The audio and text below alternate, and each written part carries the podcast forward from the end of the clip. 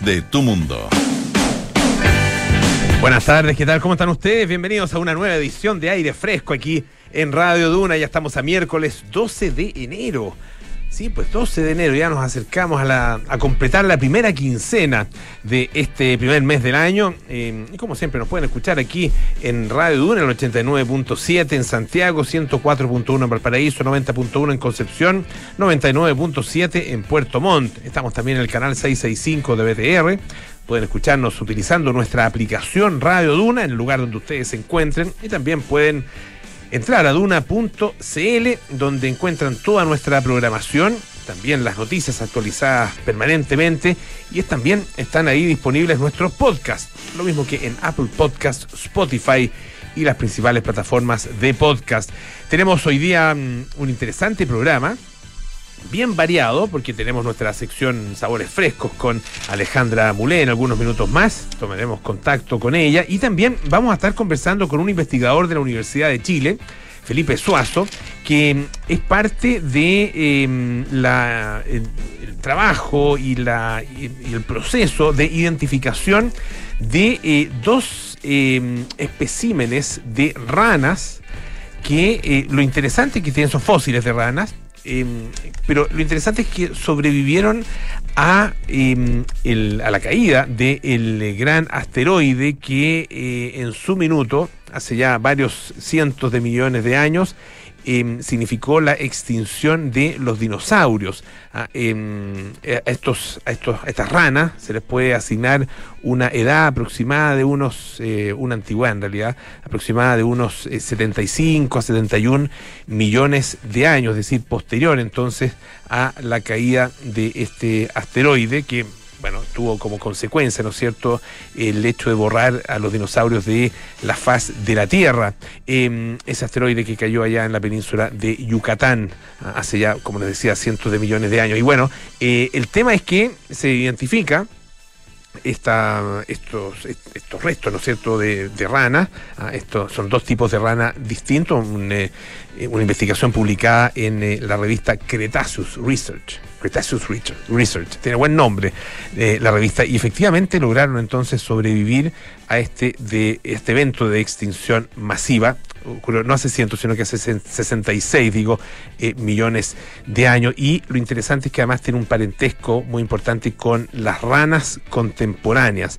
Eh, de esto estaremos conversando en algunos minutos más acá en Aire Fresco. Y bueno, como siempre, eh, partimos con la actualidad. Y hoy día se encendió el debate nuevamente, o más bien se, se re, reencendió.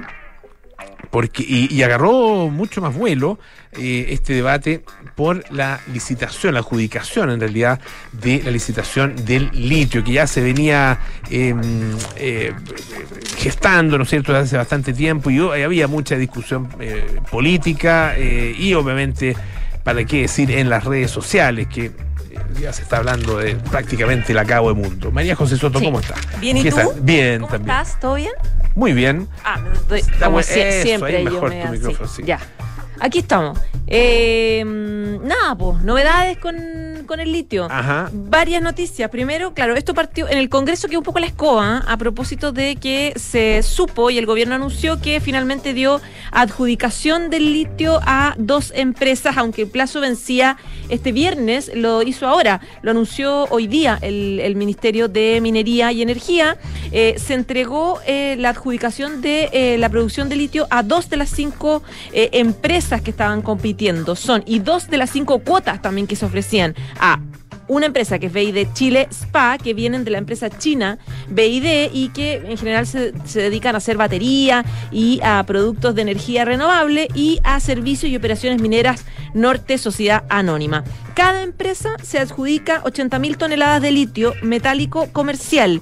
Eh, BID presentó la oferta inicialmente por 61 millones de dólares y servicios operacionales de la minería del norte por 60 millones. Eh, en ambos casos eran los montos más altos eh, en comparación con las otras empresas. La adjudicación contemplaba originalmente 400 mil toneladas uh -huh. en cinco cuotas en total. Eso cambió, finalmente se adjudicaron solamente 160, 80 mil a cada uno. Quedan fuera las otras empresas competidoras, que son SQM, Abelmarde y Collaza de eh, Collaza. Coyasach Caliche. El ministro de Minería, de hecho, Que dijo por lo menos que- las dos primeras, no sé la tercera, pero las dos primeras ya participaban en el mercado Ya litio, habían participado. en, en- o sea, en, la producción de litio acá en Chile, ya están Y- participando. SQM, Abel, Marle. y los montos eran bastante más bajos de, de la oferta. El ministro de Minoría dijo que eh, eran claramente estas dos empresas que ganaron las que tenían las mejores ofertas para poder eh, eh, ganar y que el Estado va a recibir por ambas, eh, em, ambas transacciones 121 millones de dólares por las dos cuotas. Eso sin contar con las futuras eh, pagos por producción, por royalty, impuestos, etcétera, etcétera. ¿Qué son es esta, esta cantidad de, de dinero? La verdad es que es poco. Eh, tratábamos de, desde el punto de vista de políticas públicas, de grandes infraestructuras, no es mucho. Eh, de hecho, eh, hacíamos el cálculo, por ejemplo, de cuánto costó el, el último hospital de Linares, que costó Que 206. se puso, que se puso hace, hace algún tiempo, en mayo del, del En año mayo. pasado. O se sea, puso- es de los se- pocos se, que inició, digamos, la, Claro. la construcción. O sea, es un presupuesto reciente, digamos. Exacto. Y tiene un costo de 206 millones de dólares, que es un hospital gigante, Mm. Pero tiene un costo de 206 millones de dólares. Claro, acá estamos hablando de 121 millones de dólares que genera esta, esta transacción. Por lo tanto, no es, no es mucho dinero eh, tomándolo en cuenta de esa forma. Es el 1,8% de las reservas eh, conocidas de litio y, como yo les digo, 121 millones es sin contar impuestos, royalty eh, y, costos asociados. Eh, el gobierno dice que, más que la plata, es importante en esta negociación eh, que eh, en el fondo Chile vuelve a entrar un poco en, esta, en la producción y genera dinamismo de la industria local del litio para nuestro país, para que en el fondo recuperemos una posición mundial que habíamos dejado de tenerla. ¿Dónde se va a ir la plata? Y acá, esto acá, linkeamos esta respuesta con las negociaciones que tuvo de último minuto, los últimos días, el gobierno con el gobierno saliente con el gobierno entrante. ¿Por qué? Porque el presidente Gabriel Boric había dicho ya hace harto rato que no le gustaba esta adjudicación, que cree que tenía que pensarse a más a largo plazo y que no podía ser a tan poco tiempo de terminar el gobierno de Piñera. De hecho, Boric habla de la necesidad de crear una empresa nacional del litio que se, que se mm, dedique y públicamente el gobierno, el, el presidente electo Gabriel Boric le pidió a Piñera paralizar la adjudicación, o sea, suspenderla por ahora, hasta que el- la nueva administración un poco vea qué, qué hacer con eso. Eso no se logró, pero sí va a partir de las negociaciones, lo que se logró es que de las cinco cuotas disponibles de 80 de 80 mil toneladas, eh, solamente se adjudicaran dos. Es decir, había cinco y se adjudicaron dos. Ese fue el gesto que hizo el gobierno del presidente Sebastián Piñera en pos de esta negociación con Boric. Y lo otro es que le habían pedido también que eh, la plata, o sea, estos 121 millones de dólares, se fueran a comunidades locales, comunidades locales de las zonas y a investigación eh, de desarrollo para el litio. Entonces, claro, si uno, si uno pudiese decir, eh, ¿funcionaron las negociaciones? Sí, funcionaron, digamos, porque eh, finalmente sí se tomaron en cuenta las solicitudes que pidió el gobierno. Al Congreso no le gustó, a los parlamentarios de, de- de- de oposición hoy día pusieron el grito en el cielo. Ahora, hay igual una, una diferencia eh, importante en términos de qué es lo que se conversó en esas reuniones entre los representantes del gobierno entrante y el ministro Llobet. Porque el ministro Llobet dice, nosotros eh, la verdad que cumplimos con todas las peticiones que nos habían hecho. Pero claro, tú dices, y lo, y lo ratifica hoy día en su, en su reacción, eh, Gabriel Boric, eh, lo que habrían pedido como, como punto esencial es que se suspendiera la licitación. Sí, eso que era se lo- era lo la licitación. Ah, eh, entonces, y eso no, es- eso no, no, no se concede, ah, más bien al contrario, se realiza eh, de, de todas maneras. Pero y se reduce harto. pero se reduce, que se reduce bastante, claro. Eh, ahora, el, el litio, obviamente, que es un mineral mu- muy importante eh, y es, es un eh, es un, eh, un- un producto, digamos, que en el que Chile tiene puestas muchas esperanzas, pero tampoco hay que hay que volverse loco con esas esperanzas. Ah, eh, el- el- el- fíjate que si uno compara eh, ¿Qué es el litio hoy día? Aquí, aquí se- hay la- las, las, eh, las proyecciones ah, para los próximos años eh, es, es que el litio se acerque en términos del el valor de las exportaciones de litio, se acerque a la exportación vitivinícola. ah, que no es nuestra primera exportación. Ah, de hecho, está más bien en, el tercero o cuarto lugar, tercer lugar, mm, incluso cuarto, porque, porque claro, están antes, la, obviamente, que los salmones, están antes la producción forestal, están antes, eh, obviamente, que la minería, ah, muy por lejos. y no se compara con las reservas, el valor, digamos, de las reservas de litio es incomparable eh, en términos de las reservas de cobre que tiene nuestro país. Ah, eh, y, lo que ha significado y lo que sigue significando el cobre para, para Chile. No hay, no hay que eh, hacerse esa ilusión tampoco, porque es importante, pero no es para tanto. De hecho, hay también, y en parte los argumentos que ha dado el, gobierno, y, obviamente hay que tomarlo en cuenta, si este, aquí hay una decisión política, obviamente, pero también hay, hay eh, elementos técnicos que hay que considerar, eh, y, no, y no pueden ser eh, despreciados esos elementos técnicos. Y los elementos técnicos tienen que ver con primero, cuáles son las verdaderas capacidades de para poder comenzar lo antes posible a producir litio. Claro. Porque el litio utilizable, digamos, por parte de eh, los productores básicamente de batería, en esto en el marco del desarrollo de la electromovilidad. Porque, eh, claro, a lo mejor el plan del gobierno entrante puede ser un plan de mediano y largo plazo. Y el problema es que Chile de hecho, ya ha, perdido bastante en términos de su participación. Ah, fue primero en algún minuto, hoy día es superado por Australia y lo más probable es que en algunos años más nos superen otros países, entre ellos Estados Unidos, ah, en, términos de la, de la producción. Por lo tanto, eh, y, qué va a pasar cuando entren a producir todos esos otros países, a Estados Unidos y varios otros? Bueno, que Chile va a perder participación y lo más probable es que también, eh, o es muy probable que eh, se mantenga la baja en los precios ¿ah? del litio, ¿ah? que ya se ha venido manifestando en el último tiempo. Entonces, hay una oportunidad que aprovechar. ¿ah? en este momento. Esto, hay que mirarlo también como un, un, mercado internacional. no, es, no es solo Em, eh, voluntad, digamos, no es solo voluntad política la, que hay que, la que hay que considerar.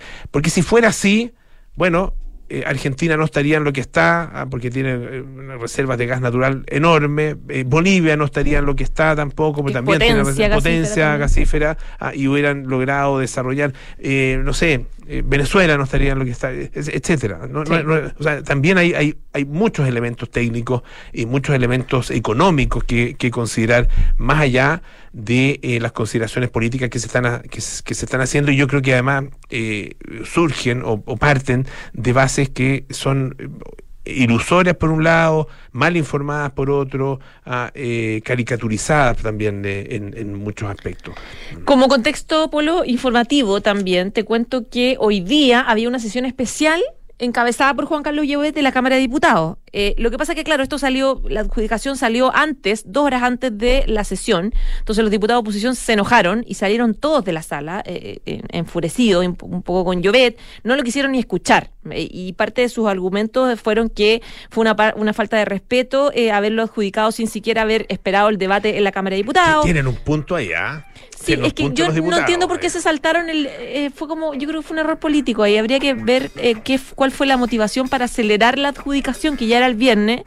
Eh, ¿Para qué? Si estabas como en plenas conversaciones, ya no, ya no se, había, se había mostrado buena disposición. Fue, un error político ahí. Claro, y, claro, y, sobre todo frente al Congreso, porque por último ya frente a la negociación que se había hecho con Boric, hubo, hubo concesiones. Sí. Ah, eh, pero con respecto al Congreso, o sea, el mismo día en que, en que va a explicarle al Congreso, entregarle todo el antecedente, llega con la noticia de que en realidad ya estaba todo le ya está hecho. Claro, yo creo que fue, fue un error. Él, de hecho, Jovet, el ministro de Minería y Energía, reconoció después de la sesión, cuando se quedó solo totalmente, eh, creo que nos equivocamos en temas comunicacional, probablemente no explicamos bien esto, pero esto ha sido muy transparente, tiene un proceso largo, etcétera, etcétera. Pero claro, él eh, reconoció un poco que ahí la, la embarraron. Ahora, no sé qué podría pasar con esto, porque los diputados salieron diciendo que van a intentar postergar esto como de lugar, que van a tratarlo eh, de frenar en tribunales, la Contraloría, que algo van a hacer para poder, eh, em, para poder avanzar, para poder evitar que avance esta licitación. Boric habló, como decías tú, dijo que es, a pesar de que se cedió harto la negociación que él, que mismo, o sea, no, encabezó él, sino su representante, dijo que es una mala noticia, que es que, que, parecía un poco como esas típicas ley de amarre que dejan los presidentes presidente es al final, en el fondo como que me voy yendo y dejo esto, y dejo amarrado. Y que él dijo que su gente lo va a evaluar, va a evaluar cómo fue esto y insistió en la necesidad de crear esta empresa nacional de litio. Oye, Polo, como comodín, quiero decirte algo que acabo de ver publicado en eh, arroba 24 horas TVN y ya está siendo viralizado por todos lados. Se le quedó el micrófono abierto a la presidenta del Senado, Jimena Rincón. Uh, Ahora, recién, en una sesión, que dice, no sé cuál es el contexto, lo estoy averiguando, pero eh, dice así textual, le dice a su colega, que es Jorge Pizarro, vicepresidente, estaban los dos ahí en la testera, dice, ¿cómo va a sufrir el próximo gobierno? Y yo voy a tomar palco. Uy, uy. Con eso me voy. ¿Cómo va a sufrir el próximo gobierno y yo voy a tomar? Y yo voy a tomar palco. No, es que es espectacular. Dios mío, esos micrófonos abiertos, qué peligro. Oye, sí, me acuerdo, a, a- ¿te acuerdas? También presidente del Senado, Sergio Romero, eh, hace unos años, en una, en una, eh, oh, ya no, me- no- no me acuerdo los detalles, pero creo que era algo que tenía que ver con Pinochet, pero no me, acu- ¿Ya? no me acuerdo exactamente. Una, una sesión eh, que estaban boicoteando los, eh, los, los senadores. ¿Ya? Eh, los senadores, digamos, de oposición, bueno, de opositores a él ah, en ese minuto. Eh, y bueno, él logra sacar adelante esta sesión ah, y logra que se produzca lo que se tenía que producir, que no sé si era el juramento de Pinochet como senador designado, una, una cosa, puedo estar ahí eh, mezclando las cosas, pero, pero lo, lo- lo que sí pasó es que se quedó el micrófono abierto Ya. y dije, y no me doblaron la mano esto. No voy a repetir lo que él dijo porque es muy feo. Así tal cual. ya. Y no me doblaron la mano. CCM, CCM. Esto es CCM. Chuta, Sí. no me acordaba de ese Sí, episodio. bueno, un bonito episodio. Uy, no, si los micrófonos son un peligro. De de hecho, nosotros cuando vamos a tanda tenemos que gobernarnos. Sí, pues. Porque uno nunca sabe. Pero mira, a lo más nos escucharían, qué sé yo, un garabatillo, una cosa así. Pero no nada muy distinto a lo que a lo que decimos Normalmente, públicamente, no. normalmente, con otro lenguaje. Con otro lenguaje, más Sí, coloquial más o más aburrido. Aunque yo después de verte con esos anteojos con que estás hoy día, yo voy a empezar a cuidar mi lenguaje a tratarte con mucho más respeto. sí, Sí. Me, llegó, me llegó la vejez. No, no es por la lentes. vejez, no, por la vejez, por lo Tengo un tono parezco más eh, parezco intelectual. No más, no más, sí, parezco no, intelectual, claro. Intelectual, sí, intelectual interesante. Mira, uy, qué maravilla, me voy piropiadísima. Yo que estaba con depresión por, eh, No, por, por mi mundo de. Entren a duna.cl, pueden ver nuestro streaming ahí, van a ver la José Soto ah, de intelectual. Ya, me voy feliz. Muchas Ya. gracias. Muchas gracias. José. Oye, escuchemos un poquito de música. Ah, no, no. Ah, vamos a. A propósito, a propósito, esta a lo mejor una pregunta que tú te puedes haber hecho en el momento de estarte probando tus anteojos nuevos. A ver. Do you think I'm sexy? Rod Stewart. ¿No? ¿Todavía no? Ay, no. Lo tenemos. Ahí estamos ahí con, ah, con problemas de... Les puedo contar una historia antes, ¿o ¿no? Tengo una historia Me cortita parece.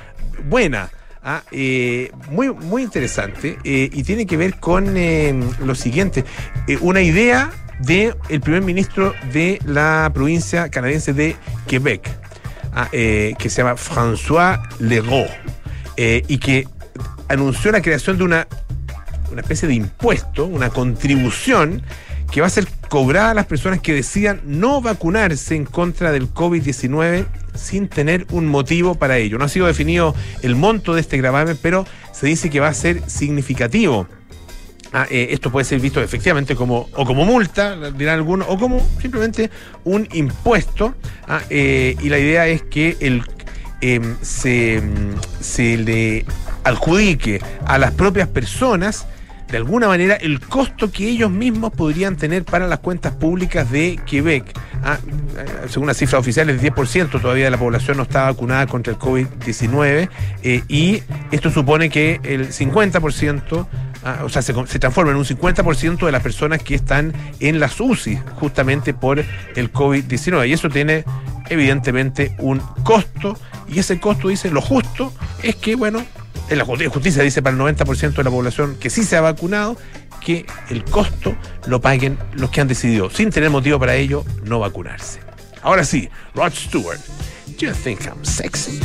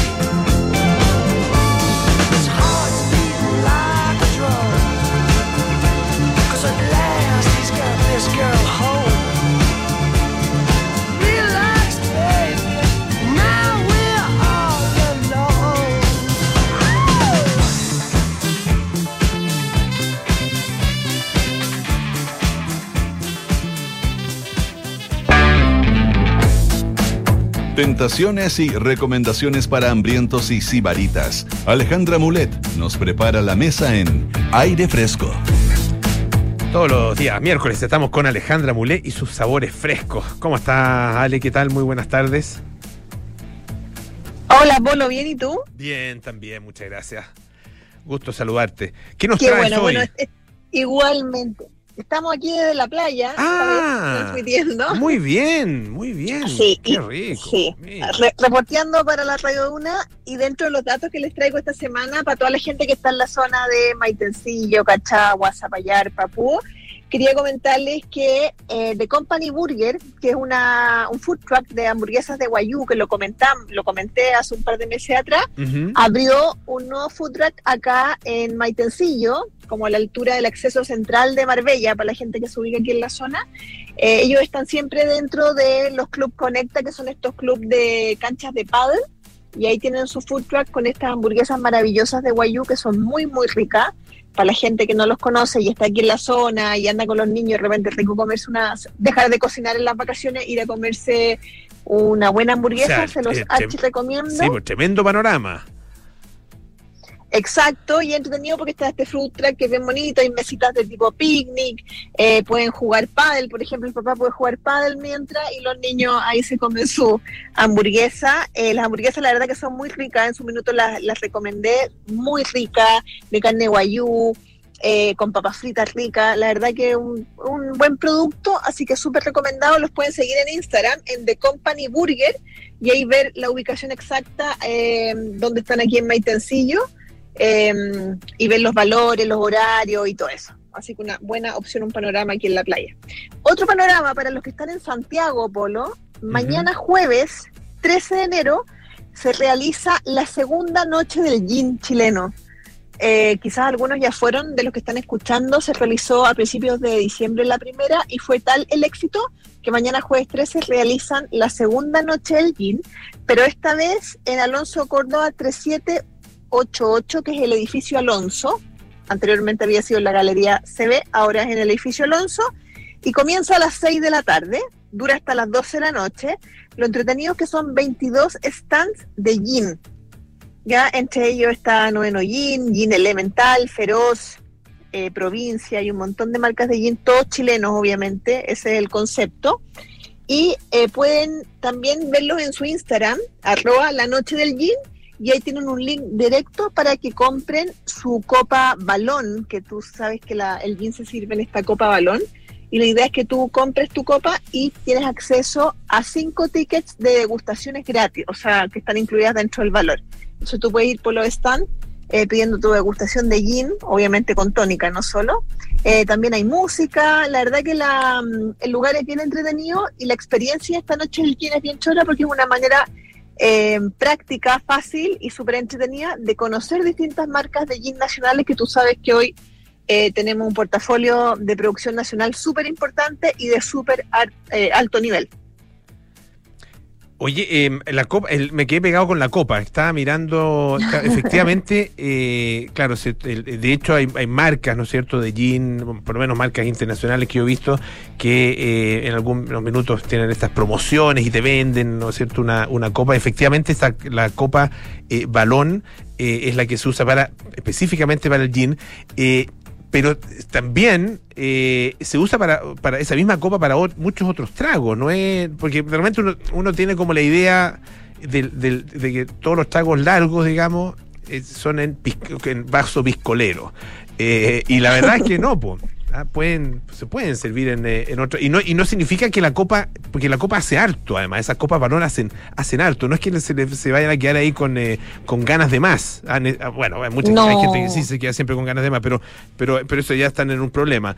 Eh, para, para gente que toma de manera razonable y responsable, eh, la verdad que es una cantidad perfectamente suficiente.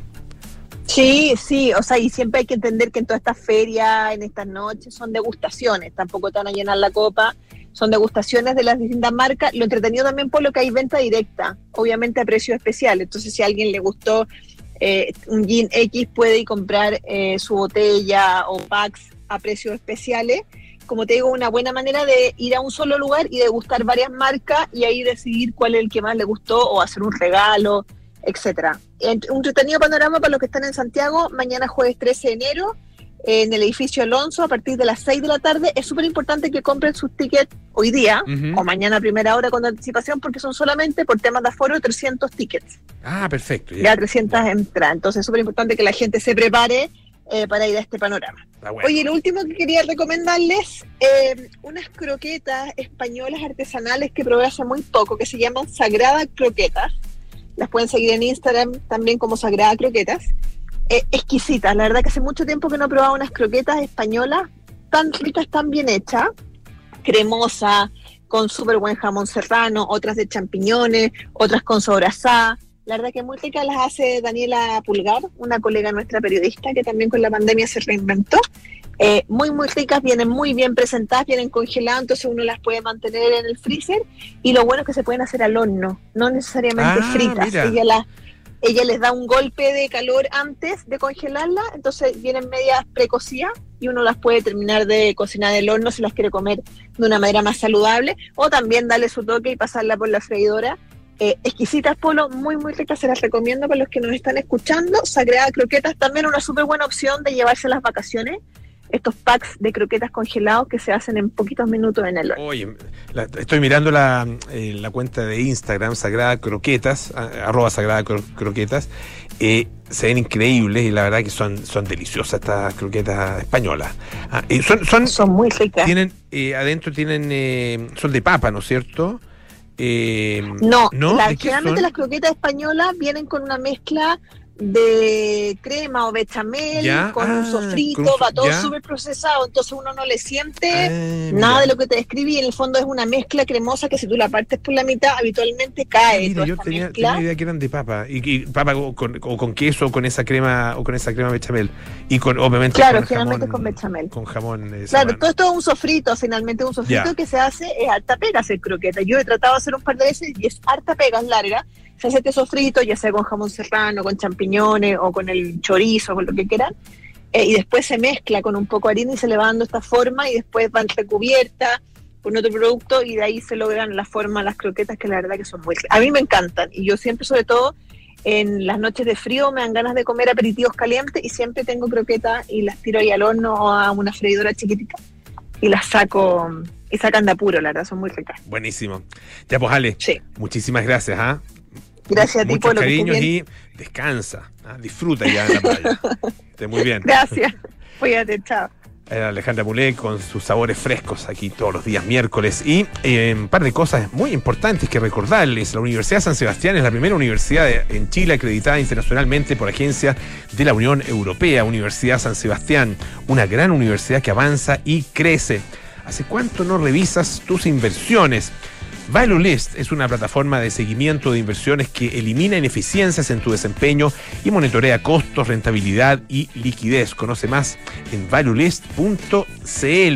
Y Sobos eh, autoriza, Sobos autoriza, así se llama, eh, te acompaña en el proceso de transformación digital de tu emprendimiento. Obtén tu certificado digital, que hoy día es cada vez más importante, en www.autoriza.cl para empezar a facturar de manera electrónica, facilitar la gestión de tu empresa y hacer crecer tu negocio. Em, ya pues, pausa y a la vuelta estaremos conversando sobre ranas, pero ranas de hace muchos millones de años que tuvieron la capacidad de sobrevivir incluso a, aquel evento que los dinosaurios no pudieron sobrevivir. Pausa y ya volvemos con más aire fresco. ¿Hace cuánto que no revisas tus inversiones? Monitorearlas requiere de una revisión técnica como la de tu auto. ValueList es una plataforma tecnológica que, con expertos financieros, examina el total de tus inversiones en costos, rentabilidad y liquidez con cuentas locales e internacionales. Ya monitoreamos más de 150 millones de dólares. ¿Tienes sobre un millón de dólares líquidos? Ingresa a www.valuelist.cl y te asistimos sin costo durante un mes independiente de la institución financiera. Sobos Autoriza es tu aliado en el desarrollo y gestión digital de tu negocio. Obtén tu certificado digital en www.autoriza.cl y comienza a emitir facturas y realizar los trámites de tu empresa 100% en línea. Ahorra tiempo y papel con el certificado digital de Sobos Autoriza y haz crecer tu negocio con el respaldo de una compañía líder en soluciones electrónicas. Sobos Autoriza, tu aliado en certificados digitales. Postula hoy en primera preferencia a la Universidad San Sebastián y obtén 100% beca matrícula. Además contamos con becas de hasta 100% en arancel por la duración formal de la carrera. Conócelas ingresando a simulador.uss.cl y solicita tu certificado de beca. Este certificado te asegurará el beneficio si cumples con la información ingresada en él. Simulador.uss.cl Universidad San Sebastián. Admisión 2022. Ya no les queda nada para irse de vacaciones, ¿no? Sí, y lo mejor es que nos vamos dos semanas. Oye, a todo esto, ¿ustedes tienen alarma? Sí, la de Verisur. ¿Y qué tal? Nosotros buscamos instalar una antes de irnos. Mira, la contratamos justo antes de las vacaciones y la verdad es que nos fuimos mucho más tranquilos. Se la recomiendo. Ya, llegando a casa los llamamos. Protege lo que más te importa con alarmas Verisur. Tu hogar monitoreado las 24 horas del día. Llama al 600-385-0003 o calcula online en verisur.cl. Este verano, activa Verisur. Activa tu tranquilidad. Estás en aire fresco con Polo Ramírez. Ya estamos de vuelta aquí en aire fresco, esto es Radio Duna. Recuerda que Liberty Seguros pone a tu disposición productos y servicios digitales que cuidan tu tiempo. Descubre más ingresando a liberty.cl y busca a tu corredor más cercano. Y sé parte del nuevo club Paula Cocina, disfruta de una experiencia gastronómica única, clases semanales con los reconocidos chefs de Paula Cocina, recetarios, newsletters, descuentos y mucho más. Suscríbete en paulacocina.cl. Presenta Unimark. Bueno, ya estamos con nuestro entrevistado esta tarde. Él es investigador de la Universidad de Chile eh, y publicó hace muy poquito un trabajo que es muy interesante y que habla de eh, dos especímenes de, eh, de anfibios, de ranas específicamente, que vivieron eh, en nuestro país, en nuestra Patagonia, hace muchos millones de años. Eh, tantos millones de años que eh, convivieron con los dinosaurios y sobrevivieron a ese proceso de extinción de los dinosaurios, del cual, bueno, tanto eh, se ha hablado a partir de la ocurrencia de la caída de, eh, ese famoso meteorito, ¿no es cierto?, que cayó allá en, eh, en la zona de Yucatán. Estamos con Felipe Suazo esta tarde para conversar acerca de este descubrimiento e identificación. Felipe, bienvenido, ¿cómo estás? Hola, muchas gracias primero por la invitación. Ahí, el- bueno, un poquito el micrófono para hacia el otro micrófono? lado. Pa- Para, el otro lado, justamente al otro lado. Ahí ya. Ahí Ya, Esta estamos. instrucción se la haber dado antes de. Ahí está de- bien. Pero eh, las disculpas. No, no hay problema. Tiene buena voz, así que no hay- igual se escucha bien. gracias. Oye, cuéntanos acerca bueno, de, tu, de tu trabajo eh, y específicamente de esta investigación. Bueno, eh, primero que todo, paleo- soy paleontólogo de vertebrados, como bien tú comentaste en, en la, en la introducción. Y la- la inves- esta investigación la realizamos primero en conjunto con un paleontólogo de la Universidad de Buenos Aires, Raúl Gómez. Eh, lo que nosotros te- intentamos hacer en esta investigación, bueno, fueron estudiar estos materiales fósiles, primero los que habían aparecido en Chile, y hacer una especie de correlación también con otros materiales fósiles que existían en Argentina, colecciones históricas que ellos ya tenían. Entonces, hacemos, bueno, un, trabajo bastante compilativo, de bastante información, en la que nosotros principalmente lo que buscamos es dar cuenta de cómo estas, estos fósiles de rana, de, como bien decías tú, en la, edad de los dinosaurios, tenían que ver con estos componentes también de, de ranas eh, muy antiguas también del lado argentino, de lo que corresponde a la Patagonia argentina. Y nos encontramos, claro, con la sorpresa de que estas ranas que nosotros tenemos en, en la- en el territorio de Magallanes se correspondían a estas mismas ranas que tenían en, en- en Patagonia, que estos mismos fósiles, ¿no?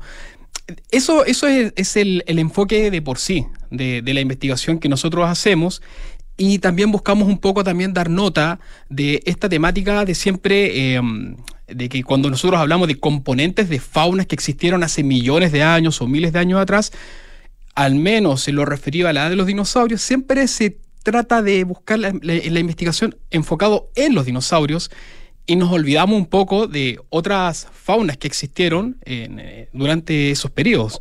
Faunas como las ranas o tortugas o bueno, incluso lo- los cocodrilos también. Eh, estábamos, eh, antes de salir al aire, estábamos conversando un poco sobre el tema de los dinosaurios y su extinción. Y tú me decías la supuesta extinción de los dinosaurios.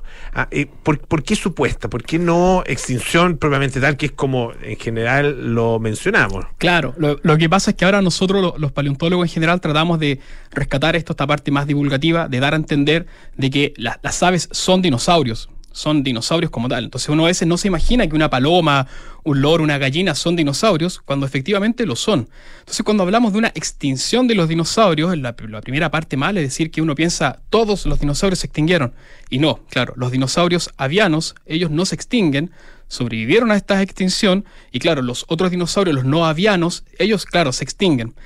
Y aparte lo otro es que, claro, no es lo único que se extingue, se extinguen un montón de otras faunas y floras, terrestres y marinas también. ¿Qué pasa con eh, estas, estas ranas ah, eh, que ustedes identificaron eh, y que efectivamente eh, sobrevivieron a, ese ep- episodio, a ese cataclismo ah, que, se, que se produjo hace unos 66 millones de años?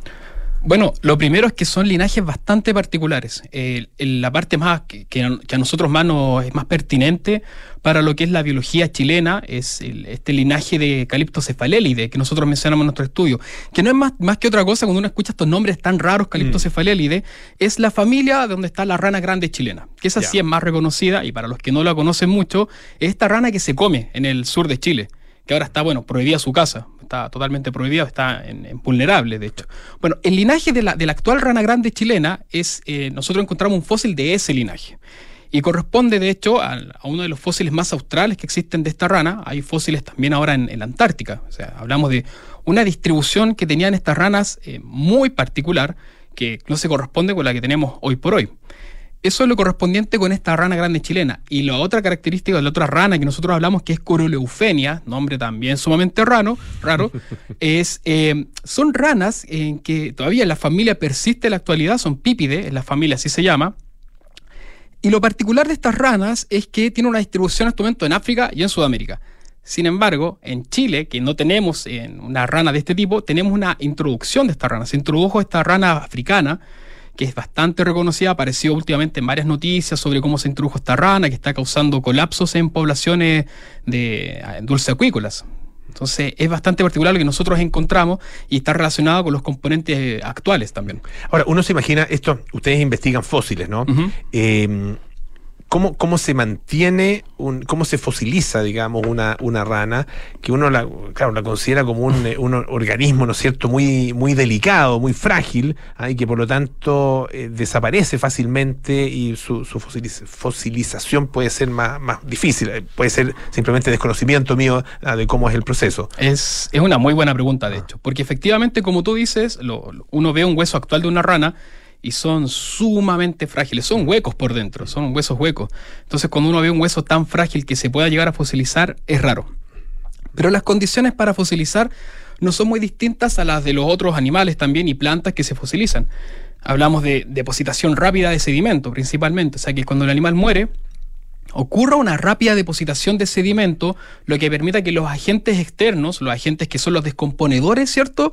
Esos agentes no puedan eh, intrometerse en, en- en el, en el proceso de fosilización. ¿Qué pasa con esto? Como las ranas eh, son principalmente de, de ambientes acuáticos, ¿cierto? Ambientes dulceacuícolas, lo que suele aparecer en el registro fósil son láminas, son fósiles que están como si hubiese sido dibujados los huesitos y uno ve láminas. Eso es lo que suele aparecer. Lo que nosotros tenemos en Magallanes es un registro un poco distinto, son fósiles que aparecen en tercera dimensión, en 3D. O sea, es como está el, como si fuese el hueso, pero claro, está petrificado, el hueso se petrificó. Son bastante pequeños, yo acá traje algunos, después por si quieres revisar son réplicas que tengo yo, pero son sumamente pequeños. O sea, también estamos hablando de que son organismos muy pequeños y esos organismos pequeños también se pueden fosilizar, que es lo que a veces uno no le cierra, uno siempre piensa en dinosaurios, cosas, cosas grandes que se, se fosilizan. Estamos conversando con el paleontólogo Felipe Suazo, investigador de la Universidad de Chile, a propósito de este descubrimiento, esta identificación de eh, ranas de la era de los dinosaurios que habitaron en el sur de nuestro país. Te- bueno, tengo var- varias preguntas. Una que tiene que ver justamente con eh, los restos, con los fósiles, eh, que una de las cosas que es admirable en los paleontólogos eh, es la capacidad que tienen para eh, inferir eh, eh, condiciones, características, elementos de los restos que encuentran a partir de muestras que son realmente muy, muy pequeñitas. Explícanos un poco cómo es el, el- proceso justamente para, eh, a partir de algo casi insignificante, llegar a conclusiones que pueden ser mucho más, obviamente mucho más amplias y hablar eh, de, no solo de, eh, ciertas ciertos especímenes, sino que también de características de las especies, etcétera. Bien, bueno, lo primero es que en, cuanto a lo que son la, ciencia paleontológica, nosotros no trabajamos solos, siempre estamos acompañados de lo que son geólogos o gente que ya se especializa un poco más en lo que se llama tafonomía, que es una, la disciplina también de los procesos de cómo se van fosilizando también los organismos. Eh, ahora bien, en algo que nosotros usamos mucho para nuestros estudios y para poder entender que, no sé, estos fósiles que nosotros tenemos acá corresponden a tal especie o estar emparentados con tal, es la anatomía comparada. O sea, nosotros tenemos que conocer bastante de lo que es anatomía en los que trabajamos con animales, me refiero principalmente, aunque también, los, claro, la, la parte botánica, la paleobotánica también, ellos, la morfología de las plantas y la anatomía que tienen los animales, la parte ósea, incluso ya partes blandas que también se pueden fosilizar, nosotros debemos conocer mucho de eso. Porque claro, uno a veces puede ver una roca y no, la suele identificar y si esto no es un fósil, pero el, el ojo que está entrenado sí puede darse cuenta que eso era, era efectivamente un hueso. Entonces nosotros ahí es donde aplicamos estos conceptos de anatomía comparada, nos damos cuenta que este hueso, estudiándolo, este fósil en realidad eh, tiene similitudes con lo que es un brazo, por ejemplo, decimos, "Ah, esto es un brazo, perfecto, es un número. Es un número, pero ¿de qué animal será?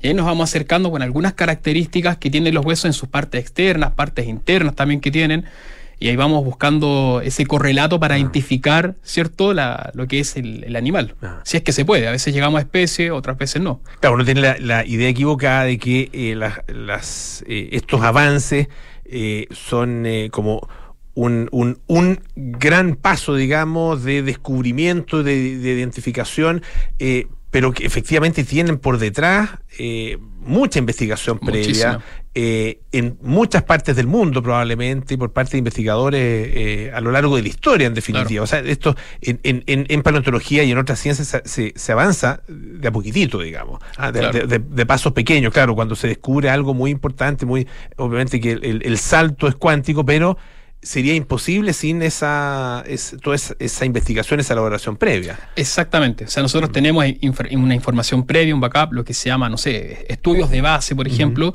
en los que nosotros ya podemos ir avanzando. Sin esos estudios de base, nosotros no podemos tampoco seguir avanzando. Es como bien tú dices, ah, cuando tenemos una investigación bastante grande y se desarrolla esa investigación, se puede publicar, claro, son avances tremendos, pero cada investigación va generando esto. Es como uno va armando una casa, va de abajo hacia arriba. En ese sentido, eh, tú trabajaste con eh, un eh, investigador, un paleontólogo argentino, ¿no? Sí. Y siempre se dice que, bueno, que la paleontología, la paleontología en Argentina está muy desarrollada y nos llevan cierta delantera. Ah, ¿Cómo, ¿Cómo se ha ido de alguna manera cerrando esa, esa brecha o todavía la distancia es importante? Mira, primero, bueno, yo estudié en Argentina, así Ya. que lo- los conozco bastante bien, y el, el investigador Raúl Gómez también eh, lo, lo conozco bastante, así que, eh, pero sí, la brecha es enorme. Estamos hablando, Argentina es un país que lleva un desarrollo de, de paleontología continuo, tanto en paleobotánica y en paleontología de vertebrados y en paleontología de invertebrados, de más de 200 años aproximadamente, es enorme. Y en Chile nosotros tenemos una historia paleontológica, eh, la- la- en la parte paleobotánica eh, tenemos una escuela paleobotánica bastante rica y en paleoinvertebrados también. En la gente que estudia paleontología de invertebrados, para que se entienda, son la- los restos de invertebrados, ¿no? Almejas, caracoles, que se entienda un poco eso, y paleobotánica, bueno, los troncos fósiles. Eh, ex- existe una continuidad de los estudios. En la parte de paleontología de invertebrados, siempre asociado a lo que es los estudios geológicos, ¿cierto? Chile tiene una historia de conocimiento geológico, eh, es eh, abismal, bastante conocimiento tenemos. Pero en paleontología de vertebrados, tradicionalmente, Chile siempre tuvo vacíos. Tuvo eh, etapas de investigación que luego quedaron abandonadas. Y mm, el, por a modo de ejemplo, de la década del 60 hasta la década del 90, siglo pasado, eh, las investigaciones de vertebrados fósiles principalmente eran lideradas por equipos extranjeros. Y en gran parte se debe a lo que es la fuga de cerebro. Hablamos de una fuga de cerebro. En Chile muchos investigadores jóvenes van a hacer sus doctorados al extranjero, se quedan en el extranjero, no vuelven. Eso cambió radicalmente en el año, en la década del 2000, en cuando ya los investigadores se empiezan a radicar en Chile, los investigadores chilenos, y a generar escuelas de paleontólogos. Y ahí en este caso tenemos el, el impulso que dio la paleontología de vertebrados en David Rubilar, Alexander Vargas, Karen Moreno, que ellos impulsaron a la paleontología de vertebrados y lo que tenemos hoy por hoy en Chile es esto. Tenemos jóvenes investigadores, gente bastante joven que está haciendo paleontología de vertebrados acá. Estamos estudiando yacimientos chilenos ya de forma, en forma fija. Y esto está generando estos conocimientos que antes conocíamos. Cuando éramos nosotros dos, éramos más chicos, nos decían, ¿no? En dinosaurios en Chile no hay. Es- es y ahora hay. Claro, es que eso, eso es súper interesante porque eh, demuestra que es eh, finalmente el desarrollo del conocimiento lo que, lo que lleva, digamos, a, eh, el, a la al descubrimiento de ciertas, de ciertas, de, de ciertas cosas que antes no se veían, digamos. Exacto. Ah, eh, o sea, no teníamos el ojo preparado para, eh, para ver, para encontrar lo que sí existía en Chile. Entonces uno decía, bueno, simplemente en Chile no hubo dinosaurio, y como que se cerraba ahí la... Exactamente. Ah, y, y hoy día esa, esa concepción ha cambiado completamente. Incluso se han descubierto, tú mencionabas a Alexander Vargas, eh, dinosaurios con características muy, muy peculiares. ah, Claro. Que, que, que han sido además descritos recientemente que han sido portadas de la revista Nature, Nature, etcétera. sí. Ah, o sea, el, el, había efectivamente es- ese desarrollo ha cambiado completamente el paradigma de lo que de lo que es Chile en términos paleontológicos, ¿no? Exacto. Ahora, eh, ¿por qué eh, estos descubrimientos se dan en la Patagonia? Ah, ¿Por qué esa zona eh, es, es especialmente rica en, en estos elementos? Bueno, en realidad no es, O- o- no es la Patagonia, es todo Chile en realidad. Todo- ya. En realidad es todo Chile. Lo que pasa es que en los últimos años se han concentrado bastante estudios en la Patagonia. Ah, perfecto. Es Ya. como antes, antes, anteriormente a que supiéramos esto de la Patagonia, hablábamos que el desarrollo paleontológico en Chile estaba enfocado en el norte. el norte, claro. Y ahora, claro, tenemos este- esta nueva vitrina que tenemos en la Patagonia, donde el- la riqueza paleontológica, no solamente la edad de los dinosaurios, sino que en edades posteriores es, es abismal. O sea, es una riqueza paleontológica enorme y en la que no es solamente un núcleo de investigadores, son varios núcleos investigadores que están yendo a, estudiar esa zona continuamente. Se trata también de que sea continuamente, una vez al año. Las condiciones climáticas son terribles, los, los- los terrenos son muy complicados de acceder, entonces también el tema del presupuesto a la ciencia es bajo en este caso, entonces se trata de ir lo más seguido posible, se trata de hacer con lo poco que hay, mucho, porque en realidad es eso. Estamos conversando con el paleontólogo Felipe Suazo, investigador de la Universidad de Chile. Y esto a propósito, y quería volver a eso, eh, de este descubrimiento, esta descripción de eh, dos tipos de ranas ah, que vivieron en nuestro país hace más de 70 millones de años y que fueron contemporáneos con, eh, con los dinosaurios. Eh, ¿Cómo podríamos describir ese momento de la, bueno, no es historia propiamente tal, ah, o la paleohistoria, no sé cómo denominarla, pues digamos la historia. Digamos Digamos la prehistoria, pre- digámosle. de la prehistoria. Prehistoria, sí. Ah, eh, en términos de la flora y fauna, ah, eh, y en, en términos, eh, no sé, climatológicos incluso, que, que ex- existían en ese instante. A ver, hagamos primero un poco de Bueno, lo que es el, el- el lo- parangón eh, actual. Es la Patagonia la actualidad, la gente que conoce Patagonia, es Mm. un ambiente bastante particular, ¿cierto? Temperaturas muy bajas, eh, mucha lluvia, nieve. Y claro, estábamos hablando de climas totalmente distintos. Climas, en ese, en- al menos en, en, en esas latitudes, en esa edad, porque es muy variable respecto a la, a la edad, es cierto, hablamos de 100, mi- hace 100 millones de años atrás era otra cosa. Ahora estamos hablando acá hace 70 77 millones de años aproximadamente, los fósiles que nosotros estamos describiendo. Y, claro, son en ese tiempo hablábamos de, de climas más templados, lluviosos, lluviosos, pero con una vegetación mucho más exuberante que la actualidad. Con árboles notofagus, los famosos notofagus, que están presentes en todo el sur de Chile en la actualidad, en las zonas Valdivia, en toda esa zona, está, bueno, llenísimo de esos árboles, notofagus, eh, muchas eh, helechos también, dom- dominantes los helechos, y a nivel faunístico es bastante particular lo que uno observaba. Claro, tenemos los dinosaurios, ¿cierto? Pero teníamos eh, ranas bastante raras, que es, ya es bastante in- interesante tener raras, eh, ranas a esas latitudes, ¿cierto? Hoy por hoy solamente queda una especie en, esas latitudes de ranas. En cocodrilos, tortugas dulceacuícolas teníamos, es lo que nosotros vamos conociendo. Serpientes seguramente también habían, al menos en la Patagonia Argentina, registros fósiles en esas edades, en latitudes bastante similares, muestran que habían en serpientes. Y mamíferos cuyos linajes ya se extinguieron, mamíferos rarísimos, unos mamíferos que, que, bueno, ya fueron descritos, ¿cierto? Magallanodon, en Orreterium, por los mismos grupos investigadores de, de Stegobrus, que se describió hace bastante poco. O sea, hablamos de un ambiente, una diversidad eh, florística y faunística enorme.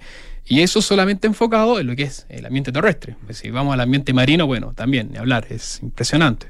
¿Primates en, eh, en esa época ya...?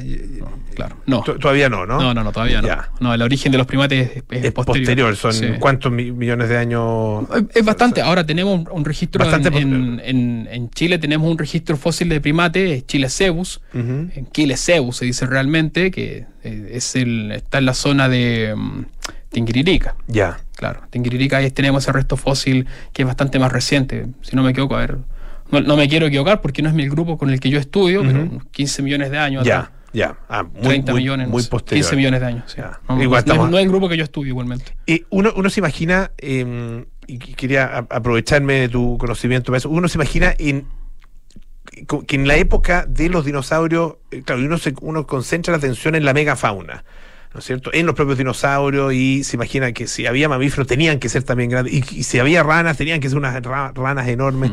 ¿E- ¿Es así o, o es No. simplemente una, una caricatura? Es una caricatura. Ya, es una caricatura, pero eh, lo particular es que efectivamente sí, o sea, al menos en algunas, en algunos registros fósiles muestran mamíferos de gran tamaño. No estamos hablando de mamíferos de la edad de los dinosaurios, ¿cierto? Enfoquémonos en la edad de los dinosaurios. No existían mamíferos del tamaño de un elefante. Son mamíferos que para su tipo de mamíferos, para su linaje, al menos en lo que es Magallanes, eran mamíferos de gran tamaño, de gran tamaño, mamíferos de un tamaño, un castor, por ejemplo, lo que para ese tiempo era bastante grande. En las ranas, por ejemplo, tenemos casos bien particulares, no las que nosotros tenemos en Chile, pero sí en la edad de los dinosaurios, en esa edad, eh, que es Bilcebufo, se llama, que es una rana enorme, cerca de 45 centímetros de, de tamaño, es enorme. Y en el lado argentino, ya más reciente, y también hay un registro en Chile de eso, es una rana, una de las más grandes que existen. Estamos hablando de un tamaño cerca de unos casi 50 centímetros, que está haciendo ya por, está por ser publicada, y tenemos este resto fósil en, en la Sierra Dorotea. También hay cerquita de donde nosotros tenemos nuestro hallazgo. Les recuerdo, estamos conversando con el paleontólogo, paleontólogo Felipe Suazo, investigador de la Universidad de Chile. Eh, después de este descubrimiento, después de la, in- de la publicación, ¿no es cierto?, de esta investigación, eh, ¿en qué trabajas actualmente? ¿Cuáles son los, los próximos pasos de tu, de tu labor? Ya, bueno, en, en estos minutos la idea es continuar con la investigación de, de ranas fósiles. Estamos enfocando los estudios ahora en lo que es Tahuatahua, San Vicente Tahuatahua, y tenemos un yacimiento enorme, un enorme, enorme yacimiento, probablemente uno de los que tiene mayor cantidad de restos fósiles de ranas del mundo, probablemente, en donde también tenemos restos fósiles de este linaje de rana grande chilena, una probable nueva especie también, y tenemos que también ahora enfocar el estudio de ranas fósiles en lo que es Calama. Eh, tenemos también restos fósiles en esa, en esa localidad. Eh, todo en base a una tesis que saqué hace un poco tiempo, una tesis de, de magíster en ciencia, en la que tenemos, bueno, registros fósiles en casi todo Chile, de hecho. ¿Y, y sigue trabajando en colaboración con, eh, con Argentina o con, ¿sí? con Sí. otro grupo? Sí, sí, sí. la- es, es continuo esta, esta colaboración que existe con los científicos argentinos, es, es, es continua. Eh, primero porque eh, hay que sacar crédito de ellos. Claro, obviamente ellos tienen una escuela un poco más mucho más avanzada que la nuestra, por tanto es sumamente importante y siempre es bueno esta colabora- colaboración que existe. Es bueno que exista esto, esto, esta colaboración entre dos naciones para hacer estudios, es, es sumamente importante.